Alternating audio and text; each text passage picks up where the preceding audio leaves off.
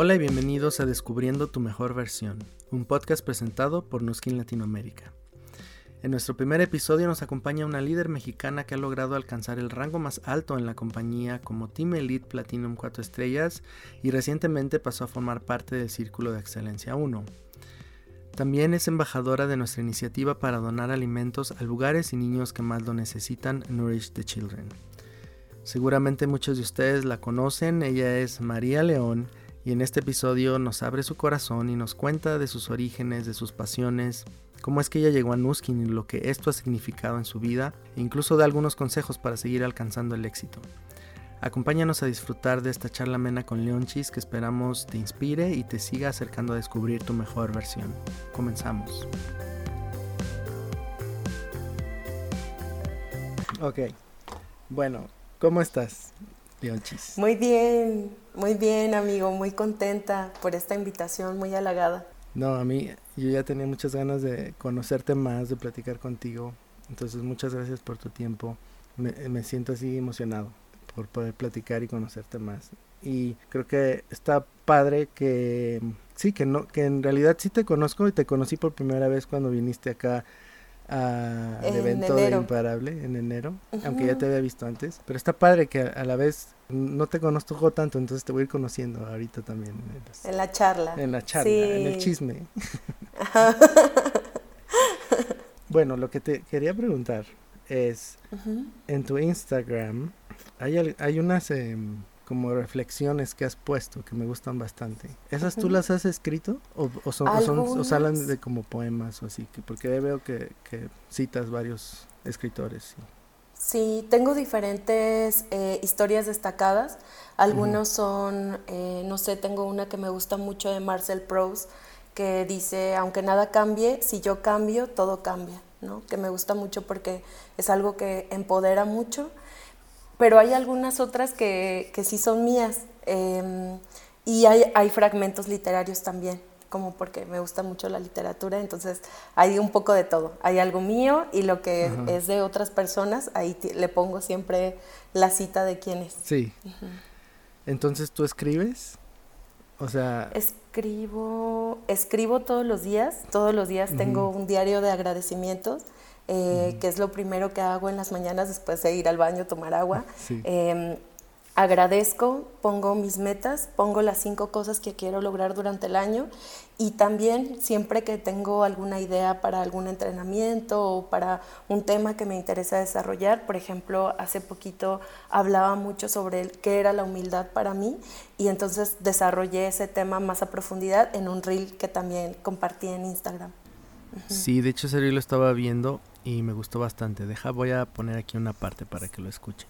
Ajá. A veces podemos pensar en la humildad como un valor flojo, una persona que no se reconoce o tiene baja autoestima. Humus, humor, humanos, humildad tienen la misma raíz, hum, tierra. La humildad sería entonces tierra fértil. Ser capaz de renunciar a lo accesorio, a lo que ya no sirve, es un acto de humildad. Ser capaz de renunciar a lo que fuiste para ser lo que estás llamado a ser es un acto de humildad. Hasta ahí. Palabras muy sabias. Oye, ¿y qué, nos, qué más nos puedes platicar de esta idea de la humildad? De lo que significa este valor para ti. Yo parto mucho siempre de una idea que es que ninguno de nosotros somos seres acabados.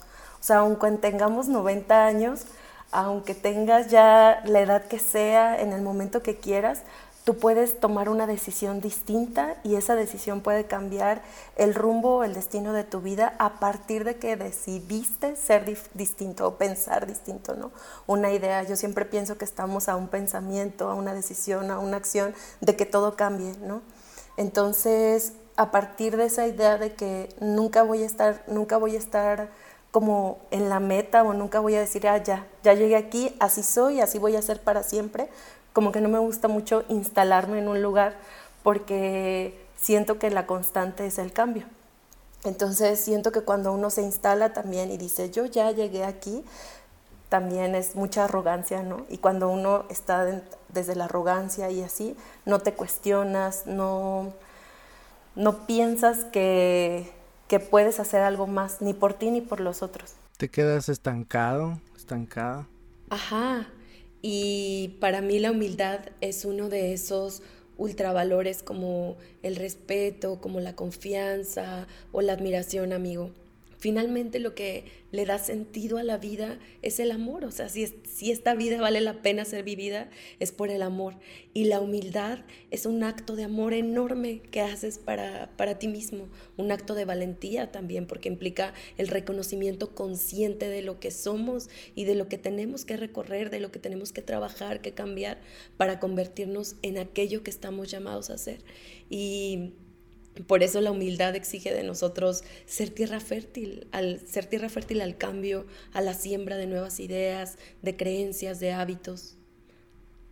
¿A ti qué es lo que te ha ayudado a poder estar en sintonía contigo misma y poder seguir eh, lo, que, lo que tu instinto te dice?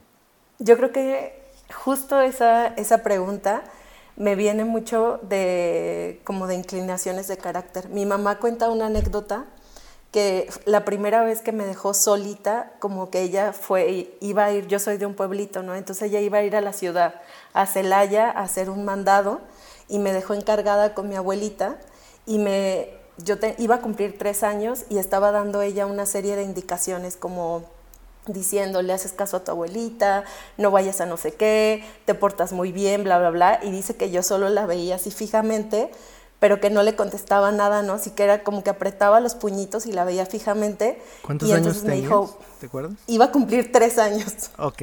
Entonces me dijo, bueno, entendido, y que me preguntó como cuatro veces, entendido, y que yo no le contestaba, ¿no? Estaba así como molesta porque me iba a dejar.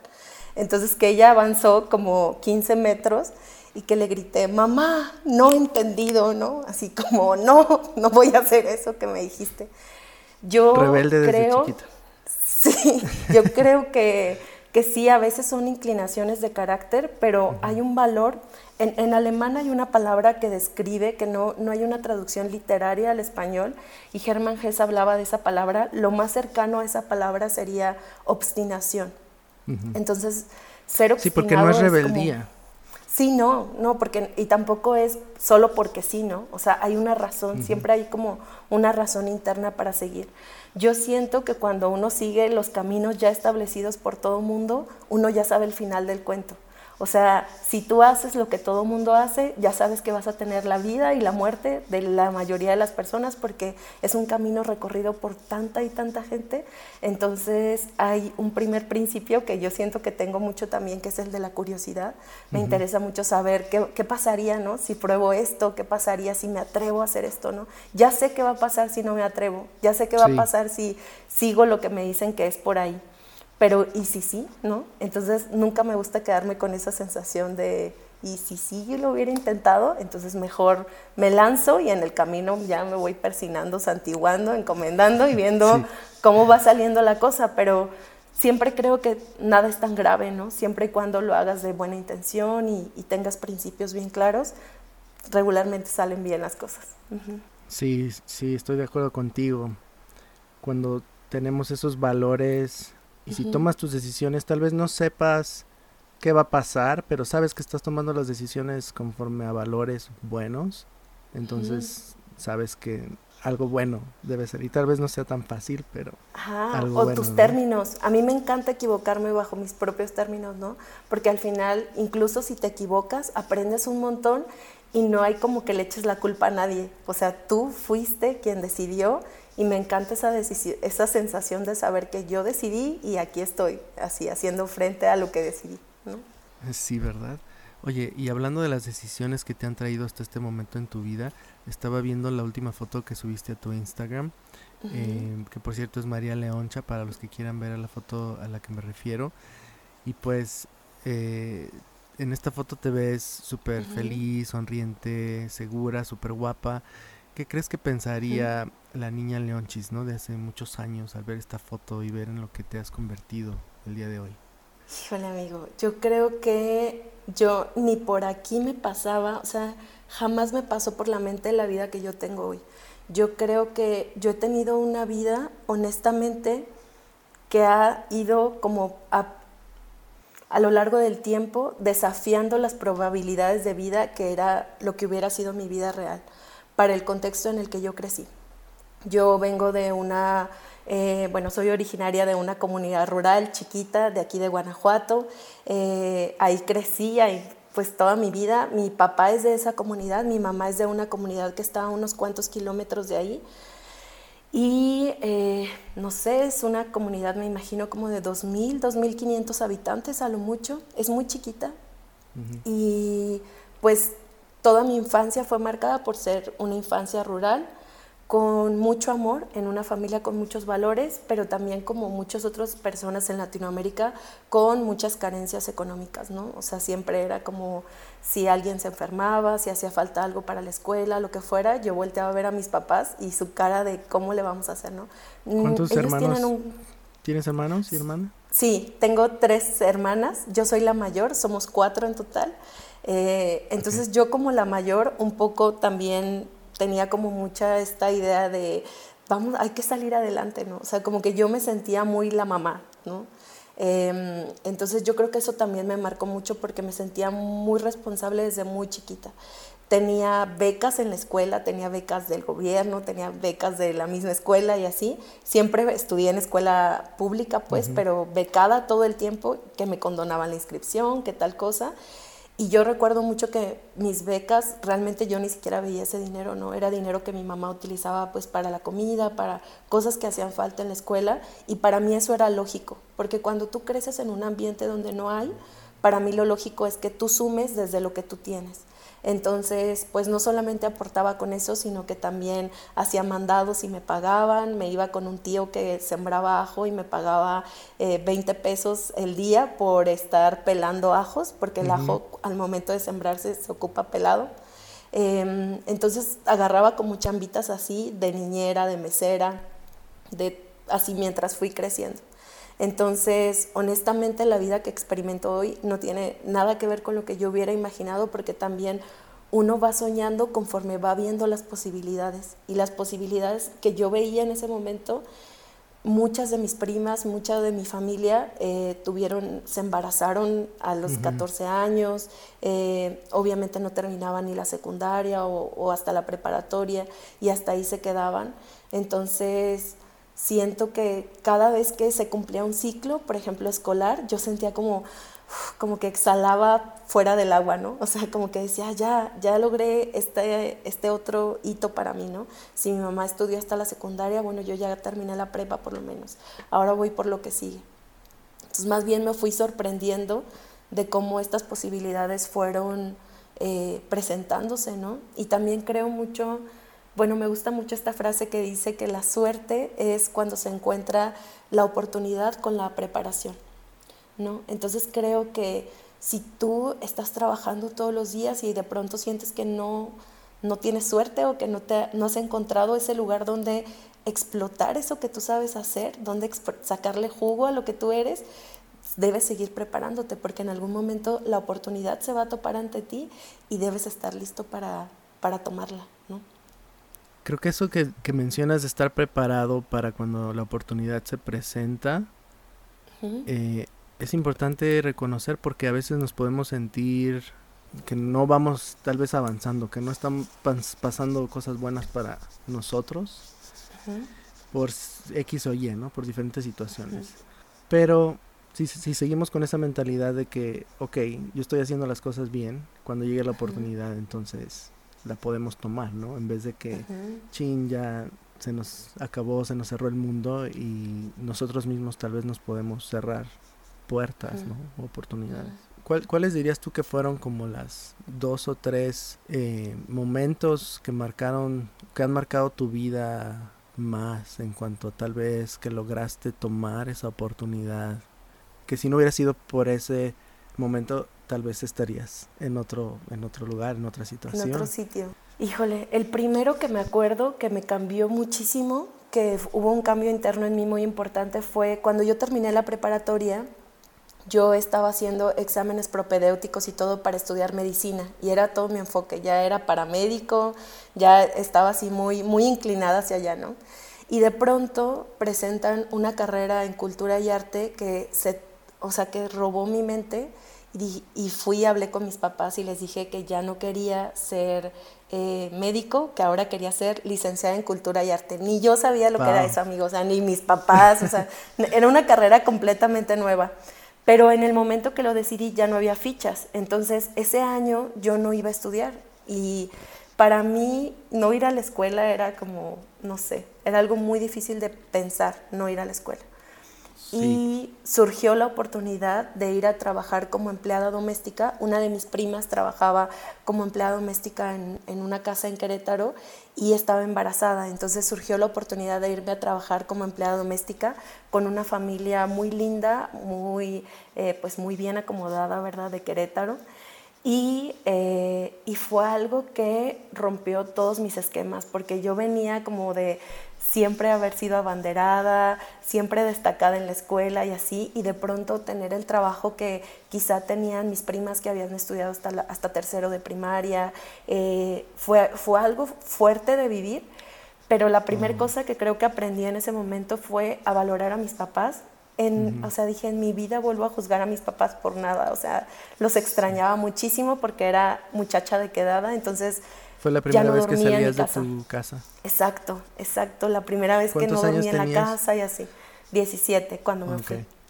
Entonces acababa recién de terminar la prepa, ¿no? Entonces fue eso, me, me, reconcilié mucho con ellos, dije, ellos son mis papás, los voy a amar por siempre, no voy a volver así, como que dije, no, voy a ser la mejor hija que pueda ser, ¿no? Y la segunda cosa muy fuerte que aprendí yo tenía, pues obviamente cuando uno crece en, condiciones de pobreza, te generas pensamientos que te ayudan a sobrevivir, ¿no? Y, y, por ejemplo, yo tenía un pensamiento que era que la gente que tenía dinero o así era mala, ¿no? Eh, y cuando conozco a estas personas tan amables, tan educadas, no sé, la primera vez que comí salmón en mi vida fue con ellos, la primera vez que viajé en un avión, me llevaron en un avión a, Ixtapa, me acuerdo perfecto. La primera vez que fui a Estados Unidos fue con una visa de empleada doméstica, mientras trabajaba con ellos.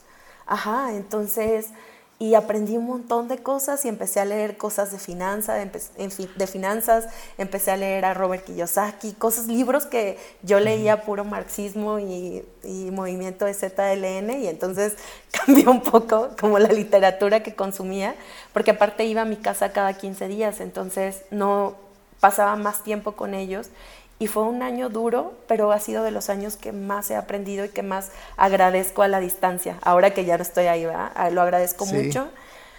Y me abrió un mundo distinto. O sea, yo dije, qué increíble es poder ir, ir al súper y que no te tengas que estar fijando en los precios, ¿no? Como la señora cuando yo la acompañaba al súper. Dije, o sea, existe gente que no tiene que estar contando los pesos para comprar las cosas que quiere comprar, ¿no? Y fue algo Mm, pues sí, o sea, algo que me dejando algo que no les alcanzó y, ching, esto no, esto Totalmente, no exacto, teniendo que estar eligiendo todo el tiempo, sino dije, hay gente que vive en la abundancia, en la sobreabundancia, ¿no? Y, que es buena gente, ¿no? Porque a mí me trataron increíble y eran generosos conmigo en su conocimiento, porque así como soy yo, hacía miles de preguntas a la, primera oportunidad, ¿no? O sea, cómo se fundó la empresa de la familia y qué hacían, y, o sea, yo hacía como todo el tiempo escucho a la gente, me encanta hablar con la gente, y eran muy generosos conmigo en, en lo que me platicaban. Entonces, esa fue una decisión que definitivamente, y, y fue un momento que me marcó profundamente. Entonces, a raíz de que no había fichas para entrar a esta carrera, te quedaste así como, ching, no, no, puedo ir a la escuela y salió esta oportunidad para ir con ellos. Y aunque no, pensaste, pensaste que tal vez al no ir a la escuela, tal vez te ibas a quedar como, oh, no estoy aprendiendo o estoy estancada, no estoy logrando mi propósito, pero resulta que con esta familia, con lo que fuiste a hacer, aprendiste y te abrió una perspectiva que no hubiera pasado. Totalmente. Creo que nunca es, e, es de los años que incluso más he leído, porque tenía, una, pues, tenía su biblioteca a mi disposición y aparte recuerdo que todos los días en la tarde, cuando terminaba mis quehaceres, la comida, yo me tocaba la cocina, eh, me iba a la Biblioteca Central Estatal de Querétaro caminando, del campestre a la Central Estatal, y me regresaba caminando y me ponía así a investigar, porque me quería preparar para el año en el que iba a entrar a la universidad.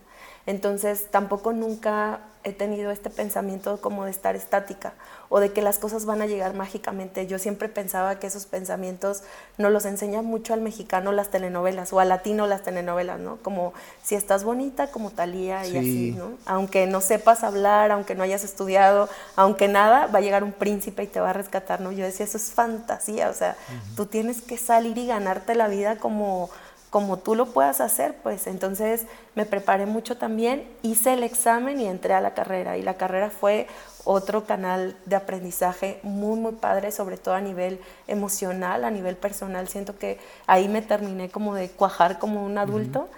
Y bueno, durante la carrera también tuve todo tipo de trabajos, pero, pero más allá de eso, yo siento que el teatro siempre ha representado para mí como una salvación, como que el teatro en distintos momentos, ¿no? Como un espacio donde puedo ser libre creativamente, donde podía em, jugar, ¿no? Como siempre ha representado este espacio para jugar, para explorar y, y, me ha mantenido alerta, atenta y sobre todo me hizo ser muy observadora de la vida de las personas. ¿No? Como que el teatro me dio esta sensibilidad. ¿Y qué es lo que te gustaba más del teatro? Pues el teatro, al ser un arte vivo, eh, repetible, lo que me hacía sentir era que yo era absolutamente libre de ser quien quisiera ser, ese juego que me permitía el teatro. Y en general el arte, el arte para mí es un acto revolucionario, desde leer un libro, eh, que eso me ayudó mucho cuando estaba chiquita, me refugié muchísimo en la literatura, después el teatro, porque para mí el arte como este acto revolucionario te da la capacidad de cambiar el mundo y eso ha sido una misión que yo tengo en mi corazón, que el lugar en el que al que yo llegue sea mejor solo porque yo estuve ahí. Entonces, esa misión de Sí, tal cual, el lugar al que tú llegues sea mejor solo porque tú estuviste ahí, porque tú pasaste por ahí. Y muchos años pensé que yo iba a cambiar el mundo a través del arte, haciendo teatro, haciendo difusión cultural, hasta que encontré Nuskin y para mí me ha dado la oportunidad de cambiar el mundo desde otro lugar, de tener un impacto en la vida de las personas y cumple ese sueño de niña de ser revolucionaria y de cambiar el mundo. ¿Cuándo, ¿cuándo fue que eh, encontraste o Nuskin llegó a tu vida? Yo tenía, estaba a punto de cumplir 26 años, me parece, cuando conocí Nuskin.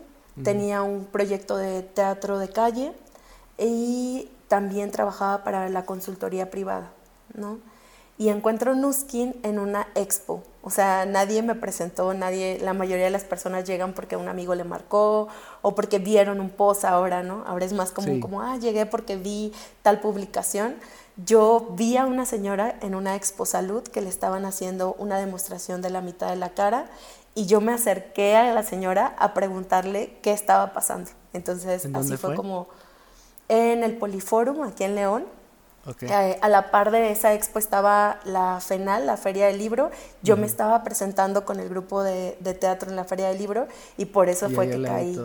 Sí, pero fue una super, una especie de de coincidencia impresionante. Eh, previo a encontrarnos Kim, la verdad, yo siempre platico esta historia y de hecho es mi historia de mi primer reel, porque yo encontré, unos amigos me habían regalado unas, eh, me regalaron una hojita, me dijeron, mira León, yo creo que esto te puede servir a ti. Yo recibía cualquier tipo de ayuda. Yo nunca, yo siempre creo que la ayuda puede venir de los lugares más insospechados, ¿no?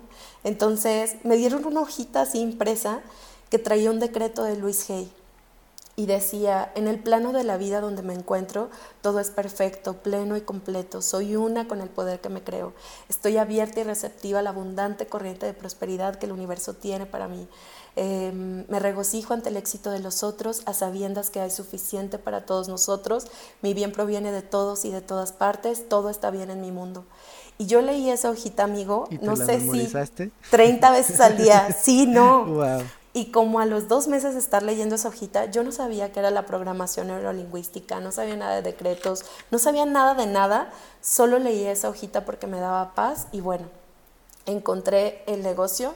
A la semana me invita a un evento de Nuskin que yo no tenía idea. Me invitó a la cumbre del éxito Nuskin Guadalajara el 7 y 8 de junio del 2014. O sea, lo recuerdo perfecto porque Ese día me explotó la cabeza en ese evento y ese día fue el día que yo dimensioné el negocio en el que estaba, que era Nuskin, pues, que era la tecnología, la ciencia, eh, la calidad de la empresa, los valores, conocí gente del corporativo, o sea, los vi en el escenario, pues ni, no me acercaba ni a saludarlos porque era un mundo súper distinto para mí. Yo no desconocía network marketing, no sabía nada de la industria creía de hecho que era, era más bien prejuiciosa la industria. Es que no sé cómo explicarte que esos dos días disiparon todos mis miedos. O sea, esos dos días recuerdo que, bueno, Luis eh, era mi novio en ese momento y recuerdo que le mandé un mensaje al inicio del evento, ¿no? Y le dije... Ay, Luis, pues aquí, aquí ya ando con estas señoras, ¿verdad? Que eran las que me habían llevado al evento desde León. Aquí ando ya con estas señoras. y el siguiente mensaje fue, oye, las personas son súper amables. El siguiente mensaje, oye, está súper interesante la ciencia de esta compañía. Oye, hay gente que le va increíble. O sea, así fue. Y me acuerdo perfecto mi efusividad del mensaje del día siguiente. Le dije, me voy a enfocar en esto porque yo sé que esto es lo que yo estaba buscando para salir adelante. Y me acuerdo que Luis se reía, o sea, carcajadas, porque dijo, no puedo creer, ya te lavaron el cerebro. O sea, ¿cómo es posible que tú caíste? O sea, tú siendo tan escéptica y tan preguntona, tú caíste en eso. Y nada, o sea, yo tomé la decisión. Recuerdo perfecto esas primeras conversaciones con él porque yo estaba tan decidida que le dije, mira, yo esto lo voy a hacer contigo sin ti, a pesar de ti. O sea, yo voy a hacer esto. Yo ya encontré lo que yo le pedía a Dios, como la oportunidad que yo pedía, es esta para mí. Y yo sé que tengo que trabajar mucho, o sea, le decía, yo sé, y que tengo que hacer de esto mi prioridad para que sea lo que yo imagino que puede ser. Entonces, pues así empecé, amigo. Sí, tú tuviste esa visión desde el principio, pero sabías que no iba a ser fácil. Exacto. Que te iba a tomar, a llevar, eh, a tomar esfuerzo y dedicación. Y tú estabas ahí decidida a hacerlo. Exacto, porque yo, porque algo que a mí me ha apasionado desde niña son las historias. De hecho, los programas que veía en la tele eran programas como, no sé, historias engarzadas, cosas de entrevistas, que incluso los, me encantaban los programas para deportistas. Y yo sé que las cosas que valen la pena en la vida no solamente implican mucho trabajo, sino que toman tiempo. Y a veces las personas pensamos que el resultado se va a dar inmediatamente o estamos en una cultura de la inmediatez en la que decimos, pero si ya le eché ganas un mes, o sea, ¿por qué no ha pasado esto que yo quiero que pase, no? Y no, o sea, tienes que ser constante porque lo que va a darte el resultado es el efecto compuesto en el tiempo de esas acciones que tú estás tomando todos los días. O sea, no es como, ya le eché ganas un año, echa, sigue le echando ganas, o sea, el tiempo que necesites hasta llegar a ser un experto o hasta llegar a ser profesional en eso que quieres que ser exitoso, ¿no? Sí. Em, ¿Cuáles crees que han sido los eh, principales desafíos que has enfrentado al hacer el negocio con Nuskin? Pienso que han sido más desafíos internos que externos. Pienso que tú, he tenido que trabajar muchísimo en mi mentalidad, en mi manera de pensar, en, sentirme merecedora, he tenido que trabajar un montón con mi ego, he tenido que trabajar un montón con, con moldear todavía más mis inclinaciones de carácter, como en mis habilidades para comunicarme, para pensarme como la líder que quiero ser. Entonces, siento que los desafíos más fuertes siempre son cuando tú estás frente a un espejo y dices, ok, esto hay que trabajar en esto, porque esto no depende de nadie más que de ti. Y, y a veces externamente el desafío más grande que uno se encuentra es que uno desea más el éxito de las personas que ellas mismas su propio éxito. O sea, a veces uno dice es que a ella le iría increíble aquí, o sea, ella si solo se diera cuenta, si solo decidiera chambear, echarle más ganas, si solo hiciera estos cambios internos como estas afinaciones, ¿no? Eh, y a veces la gente no lo puede ver y eso suele ser doloroso. Sí, eso también te, te resta energía. Sí, sí, sí, sí, pero yo creo que los principales son los que son de ti contigo, ¿no? Enfrentarte al espejo y decir, ok, esto, esto hay que cambiarlo. En mi caso, dejar de quejarme, dejar de procrastinar, tener una agenda, hacerme disciplinada. Eh, te digo, todos estos cambios de pensamiento, eso es fuera. Si pudieras hablarle a alguien que está construyendo su negocio o que está empezando, ¿Qué, es lo que consideras que es fundamental? ¿O qué, qué le aconsejarías, qué le recomendarías para seguir creciendo con solidez y con éxito en Nuskin? Primero, que 100% se alinean a los valores de la compañía. O sea, Nuskin es una empresa con tantos valores tan increíbles que, y son valores humanos universales para mí, los valores que tiene Nuskin, ser una fuerza de bien en el mundo, traer gente alegre, gente buena al negocio, gente honesta al negocio. Eh, o sea, si tú te alineas con los valores de Nuskin, yo siento que ya tienes como la mitad interna trabajada, ¿no? La segunda cosa es siempre piensa este negocio a largo plazo. O sea, no pienses este negocio. A veces la gente dice, ah, le voy a dar tres meses a Nuski, ¿no? O sea, ¿cómo tres meses? O sea, ¿a, qué cosa que le diste tres meses funcionó? O sea, ni siquiera ir al gimnasio y así te va a dar resultados a largo plazo haciéndolo solo tres meses, ¿no?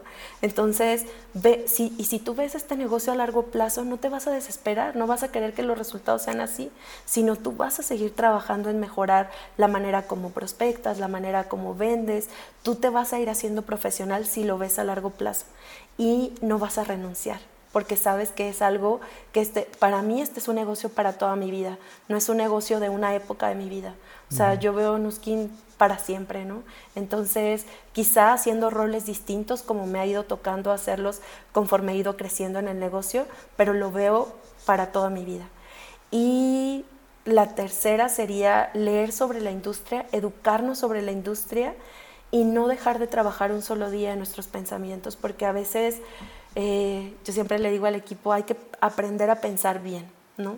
Y pensar bien es no irte con el primer impulso que, que te provoca lo que alguien dijo, o pensar bien es escuchar realmente, saber escuchar a tu organización eh, o las situaciones que se van suscitando y pensar si esa persona hizo lo mejor que pudo con las herramientas que tenía, seguramente si ha tenido mejores herramientas lo haría mejor, pero con esto está, yo creo que si tuvieran esas ya, ya habría como mucha ventaja, amigo. Sí, eso que dices de ver las cosas a largo plazo, especialmente en, cosas que queremos ver resultados, creo que nos pasa, nos llega a pasar, ¿no? En, diferentes situaciones, que no vemos los resultados rápido y entonces ya nos desesperamos y ya lo dejamos. Entonces creo que eso es algo muy clave. En cuanto a tu equipo, ¿Qué, representan para ti? ¿Qué representa para ti tu equipo como tal? El equipo es todo. O sea, sin el equipo, sin ellos, nosotros no somos. Entonces, es nuestro motor, son nuestra inspiración. Nos encanta conocer las historias de la mayor parte de las personas del equipo, saber cuál es la razón por la que están haciendo el negocio, qué los mueve, qué los motiva, cómo, los, cómo podemos sumar. Porque a veces tú como líder quieres darle todo, pero yo siento que los líderes son como hijos, no les puedes dar la misma cosa a cada hijo. Bueno, tú eres papá, amigo, y, no, y los hijos son distintos, ¿cierto? O sea, no, ni siquiera la manera como le hablas a uno te funciona para que haga las cosas y le tienes que hablar distinto o, o las motivaciones son, son cambiantes. Entonces, para mí el equipo es esa sangre de negocios es lo que a mí me, motiva, me mueve, me conmueve, los mensajes que recibimos también todos los días de personas que están mejorando poco a poco su vida con mucho trabajo, con mucho empeño, están creciendo poco a poco en el negocio, eso para nosotros es todo. Creo que lo que dijiste que es, es todo, o sea, sí, encierra todo, porque también puedo decir que para nosotros ustedes nos motivan y también lo son todo. Ah, amigo, sí, se hace una familia súper bonita. Sí. De, de, ida y vuelta. Sí. Eh, hoy en día tú has alcanzado el título más alto en Nuskin. Eres Team Elite Platino, cuatro estrellas. Y me gustaría preguntarte, ¿qué significa para ti ser, tener este título, ser Team Elite? Yo creo que cuando nos hicimos Team Elite, yo sentí más felicidad que cuando terminé la universidad, que cuando me casé, que cuando todas las cosas que me han pasado en la vida. Fue el momento más feliz de mi vida porque fue como lograr ese issue. Pero hay otra cosa que se siente todavía más feliz que eso, que es, bueno, no tengo hijos, entonces no puedo comparar eso con, con tener hijos, ¿verdad? Pero cuando alguien de tu equipo se hace team elite, ese es el momento, ese momento que tú viviste se multiplica por 100. O sea, sientes toda la felicidad porque sabes que alguien más que confía en ti, con el que has trabajado junto de la mano, eh, está llegando al mismo lugar, ¿no? Al que quieres que todo llegue. Y para mí ser Team Elite, pues es mucho gozo, la verdad. Sí se siente un descanso como de ya llegué, pero también para mí ha significado eh, trabajar más porque me he sentido con más responsabilidad. O sea, me ha gustado mucho ser Team pero yo creo que he trabajado más también a partir de que he sido Team porque también trabajas desde un lugar distinto, ¿no? O sea, cuando comencé a hacer el negocio, para ahí a ir como llevando un poco la vida, ¿no? Como poco a poquito. Y ahora ya, con la experiencia de vida que tengo ahora, eh, trabajo desde un lugar distinto y todavía con más fuerza y con más convicción. para mí significa responsabilidad de que mi equipo llegue también, ¿no? Ok, y amiga, ¿por qué a pesar de las circunstancias adversas que me has platicado, tu visión de Nuskin persistió? ¿Y cuál es ahora la visión que tienes? Yo tengo el ejemplo, amigo, que mis dos patrocinadoras originales se salieron de Nuskin. Cuando una se salió cuando yo tenía cuatro meses de hacer el negocio y la otra se salió cuando ya había pasado más, más de un año que yo estaba haciendo el negocio. Entonces, imagina, ellas se salieron de, de hacer el negocio y ahora nosotros somos miembros del Círculo de Excelencia número uno, ¿no? Entonces, como que para mí es tan importante saber que ninguna situación, por más adversa que sea, va a ser permanente. Todas van a pasar. Todo lo que está sucediendo ahora no se va a sostener por mucho tiempo, va a pasar. Y tú decides qué cara ponerle a esa situación. O sea, va a depender de ti, de tu actitud, de tus pensamientos. Puedes estar en la queja instalado o puedes estar con mentalidad de team elite solucionólogo diciendo, ok, esto está pasando, ¿cómo lo puedo hacer? ¿no? Y yo siempre me inspiraba como en esa foto al final, que para mí, pues como no tengo hijos todavía, eran mis papás. este propósito que te dije que nació cuando yo tenía 18 años ya de manera muy clara. Eh, yo quería que si mis papás tenían alguna necesidad, ellos estuvieran lo mejor atendidos y así. Entonces, cada persona tiene su propia visión, su propia cosa por lo que yo les digo, eso por lo que vale la pena luchar y vivir, eso que, que te mueve las entrañas o que cuando piensas en eso, en tus hijos, en tu propósito, a veces hasta te hace llorar, ¿no? Entonces, yo siento que la visión solamente se sostiene cuando tú tienes muy claro tu por qué. Sí, exacto. Eh, ¿Y cuál es tu visión para Latinoamérica, amiga? O sea, lo que va a pasar en Nuskin Latinoamérica, lo que va a pasar en Nuskin Global, pero en Nuskin Latinoamérica, Latinoamérica está teniendo una oleada de crecimiento, una oleada de líderes nuevos, ávidos de hacer cosas maravillosas y conozco a la mayoría de ellos, he tenido oportunidad de platicar con ellos, los admiro, los quiero muchísimo y yo sé que Don tiene una visión gigantesca también, todo el equipo que ha formado junto con ustedes son un equipo perfecto para llevar a Latinoamérica al siguiente nivel, Justin, Siento que nunca había estado tan, tan las piezas en su lugar especial, específico, para lo que viene. Entonces, creo que va a venir el momento más glorioso que espera, el momento más grande que ha vivido Nuskin Latinoamérica. Creo que eso es lo que viene en un futuro muy cercano en los siguientes años, amigo. Yo también siento lo mismo. También, también lo siento, también lo sentimos acá. ¿Podrías darnos algunos, ahorita que tocaste eh, el tema de sentirte inspirada durante este camino. ¿Cuáles son algunos ejemplos o algunas personas que te han inspirado dentro del negocio, que te han inspirado y que admiras? A muchísima gente. O sea, yo creo que si uno está atento a la escucha, realmente puedes aprender. De ti, amigo, de ti ya aprendí un montón tan solo para hacer esto. Ya, me, ya manejo otro programa que no manejaba. O sea, de verdad que uno puede encontrar inspiración si ves a las personas con ojos de amor y con, y con benignidad, o sea, de veras sacas lo mejor de cada persona. Pero bueno, gente muy específica. persona. Siempre, siempre. De, incluso de tus líderes. Si tú como líder te pones con tus upliners a escucharlos bien, seguramente vas a aprender un montón. Pero bueno, gente en el negocio que me inspira un montón. Sandy me inspira muchísimo. Sandy tiene un mensaje de amor súper bonito todo el tiempo. Su frase motivada por el amor, yo se la robo, la hago mía, me apropio de ella. Eh, Scott era un líder que me inspiraba muchísimo. Eh, en general los fundadores son como mi top, así, me encantan los tres fundadores de Nuskin.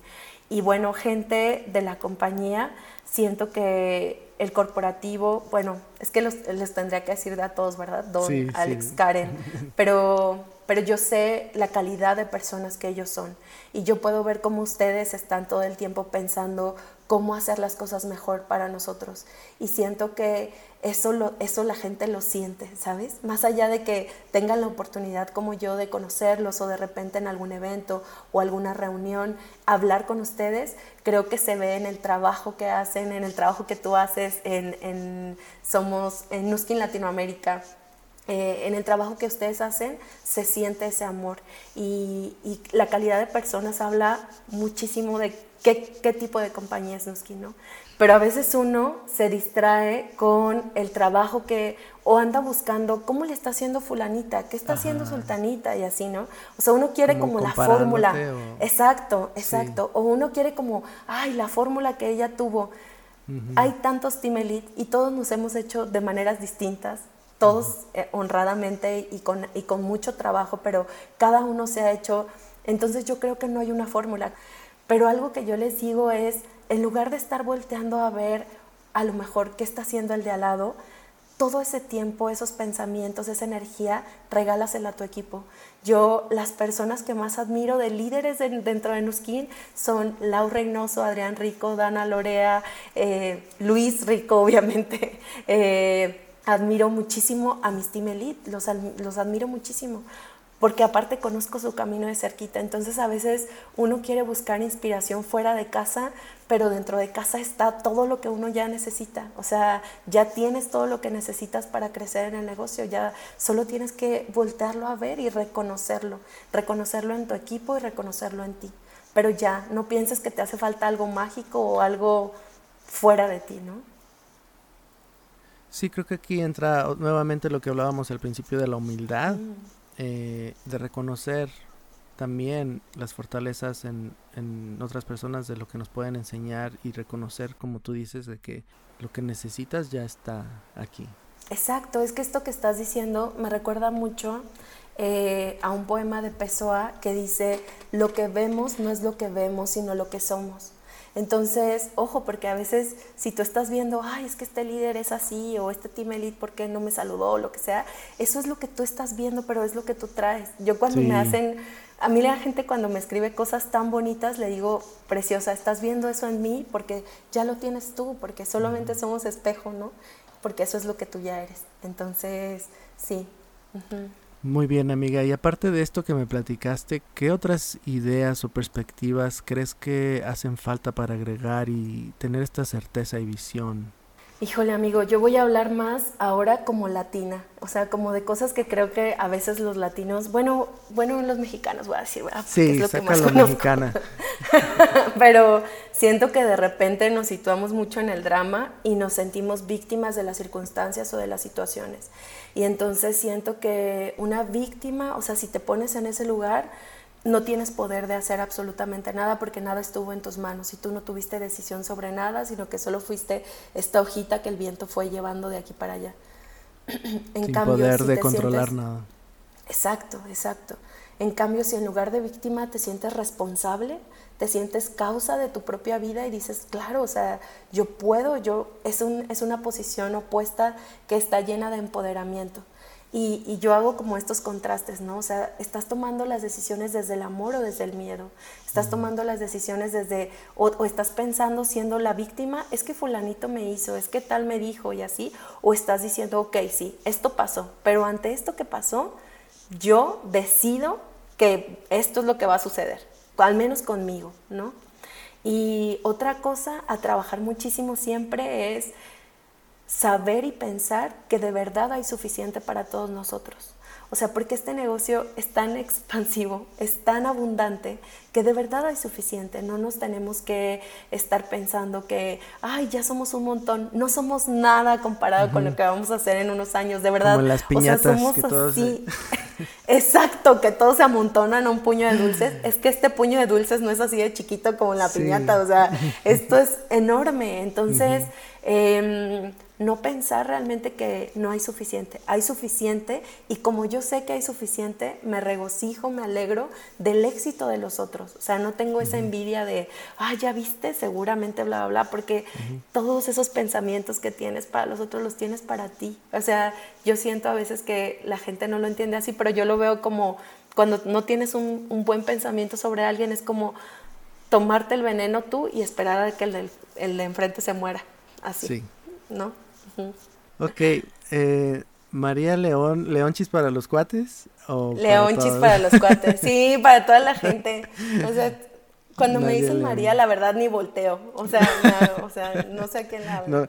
No, no les, no les haces caso. No. No, de verdad muchísimas gracias por tu tiempo. Me ha encantado platicar contigo y conocerte más. Creo que fue una plática súper, súper enriquecedora. Y me gustaría ya por último pedirte que pudieras compartir con nosotros algunos de tus hábitos diarios que te han que te has dado cuenta que te han ayudado a tener una vida más exitosa o exitosa para ti. Eh, sin lugar a dudas, amigo, lo que compartí al inicio, el diario de agradecimientos, siempre hay un motivo. Tú, tú debes de decidir si tu mirada va a estar en la expectativa o en la apreciación. Cuando está en la expectativa, generalmente tenemos una sensación de insatisfacción, de, híjole, esto puede ser mejor, todo, todo así, ¿no? O sea, como de no es suficiente.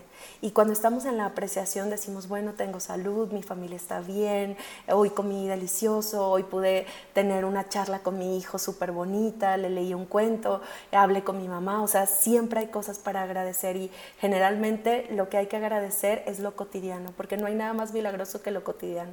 Piénsalo, cuando no es algo cotidiano es cuando no hay agua, cuando no puedes mover un pie, eso no es cotidiano y, y no lo vemos, pero ahí está lo milagroso. Entonces, bueno, mi diario de agradecimiento sí o sí eh, tener una agenda no puedes despertar y no saber qué vas a hacer ese día. No puedes despertarte y no saber qué va a pasar con tu día, porque si no, a las 12 andas viendo que, de qué va el día. Eh, es importante un día antes revisar las actividades, las llamadas que vas a tener, la planeación, lo que vas a subir a redes sociales, lo que quieres compartir. Acuérdate que las redes son esta curaduría, uno elige, no es que estés mintiendo, pero tú estás eligiendo qué compartes, ¿no? También es importante no compararte en redes sociales por salud mental y elegir sabiamente ¿no? Pero siempre, siempre, acuérdense que hacer el negocio no es estar scrolleando en Instagram eh, la vida ajena. O sea, hacer el negocio es tener una agenda, tener una agenda y una planeación. Exacto. Sí, nada más ahí viendo a ver, qué, ver pasar la vida. Eh, eso mejorar siempre en la comunicación, leer por lo menos 15 minutos al día, o sea, 15 minutos todo el mundo los tiene. Es más, si solo tienes el libro ahí cuando vas al baño, bienvenido sea el libro, o sea, leer con atención el tiempo que sea, pero leer un ratitito, eh, a lo mejor ponerte a reflexionar. Y para mí es tan importante el tiempo que paso en silencio, es tan importante como el tiempo que paso con ruido, más importante todavía. Eh, yo creo que otro hábito demasiado bueno y, eso yo lo asocio mucho con un valor que es la integridad, porque para mí, o sea, para mi amigo, es tan importante la leonchis que soy cuando absolutamente nadie me ve, cuando estoy sola, cuando nadie me está escuchando. Es tan importante como la líder que soy cuando me subo a un escenario y, y, hablo a cientos de personas, porque para mí la integridad es la que es la distancia que existe entre esas dos leonchis, ¿no? Sí, que tengas los mismos valores cuando estás en privado que cuando estás en un lugar público, ¿no? O al revés. Ajá, entonces eso que tú haces en privado sería algo que compartirías con más personas. Eso o, solo te echas a ver la tele y es algo que a lo mejor no te sientes orgulloso, pero como lo haces en privado, sientes que no es tan malo. ¿No? Sientes que no te quitó tanto tiempo, ¿no? Y yo siento eso, o sea, mis actividades y mis cosas siempre van en relación al tiempo, es el único recurso que el más millonario del mundo no va a poder comprar y a veces no le damos esa, esa importancia, ¿no? En qué estás invirtiendo tu tiempo, en qué personas, a quién decides escuchar. Eh, todos esos para mí son hábitos, sobre todo a quién decides escuchar. A veces le platicas de esto, no sé, a tu mamá o a alguien que no tiene idea de qué va y obviamente por protegerte y para evitarte una desilusión te va a decir, no, no, no, no hagas eso, sino para que no te frustres o, a tu marido le dices, oye, tuve un mal día con una clienta o un mal día con una socia y tu marido te va a decir, salte de ahí porque le estás contando lo peor, o sea, lo que te pasó y no, nadie que te ama quiere que sufras. Pero no alcanzan a dimensionar el negocio como tú. Entonces, para mí es súper importante fortalecer esa visión todos los días con un mapa de sueños, con acciones claras y concretas y esa agenda. Así la agenda es lo más sagrado que hay si la sabes llevar bien. Queridísima amiga, muchas gracias, muchísimas gracias por estas últimas palabras y consejos y por tu tiempo. Amigo, muchas gracias a ti, de verdad, desde que me platicaste he estado la más emocionada con la idea. Yo también. Eh, me, he disfrutado muchísimo este tiempo platicando contigo, eh, te admiro mucho, te quiero mucho y espero ir a Utah pronto para saludarte en, en vivo. Sí, claro que sí, amiga, acá te esperamos. Yo también te admiro un montón y te mando un fuerte, fuerte abrazo. Muchas gracias Leonchis y gracias a ustedes que nos escucharon en este primer episodio de Descubriendo tu mejor versión presentado por Nuskin. Pueden conectar con nosotros en nuestras redes de Facebook e Instagram en Nuskin Latinoamérica y arroba Nuskin Latam y los invitamos a calificar y compartir este episodio. Nuestra página oficial es www.nuskin.com.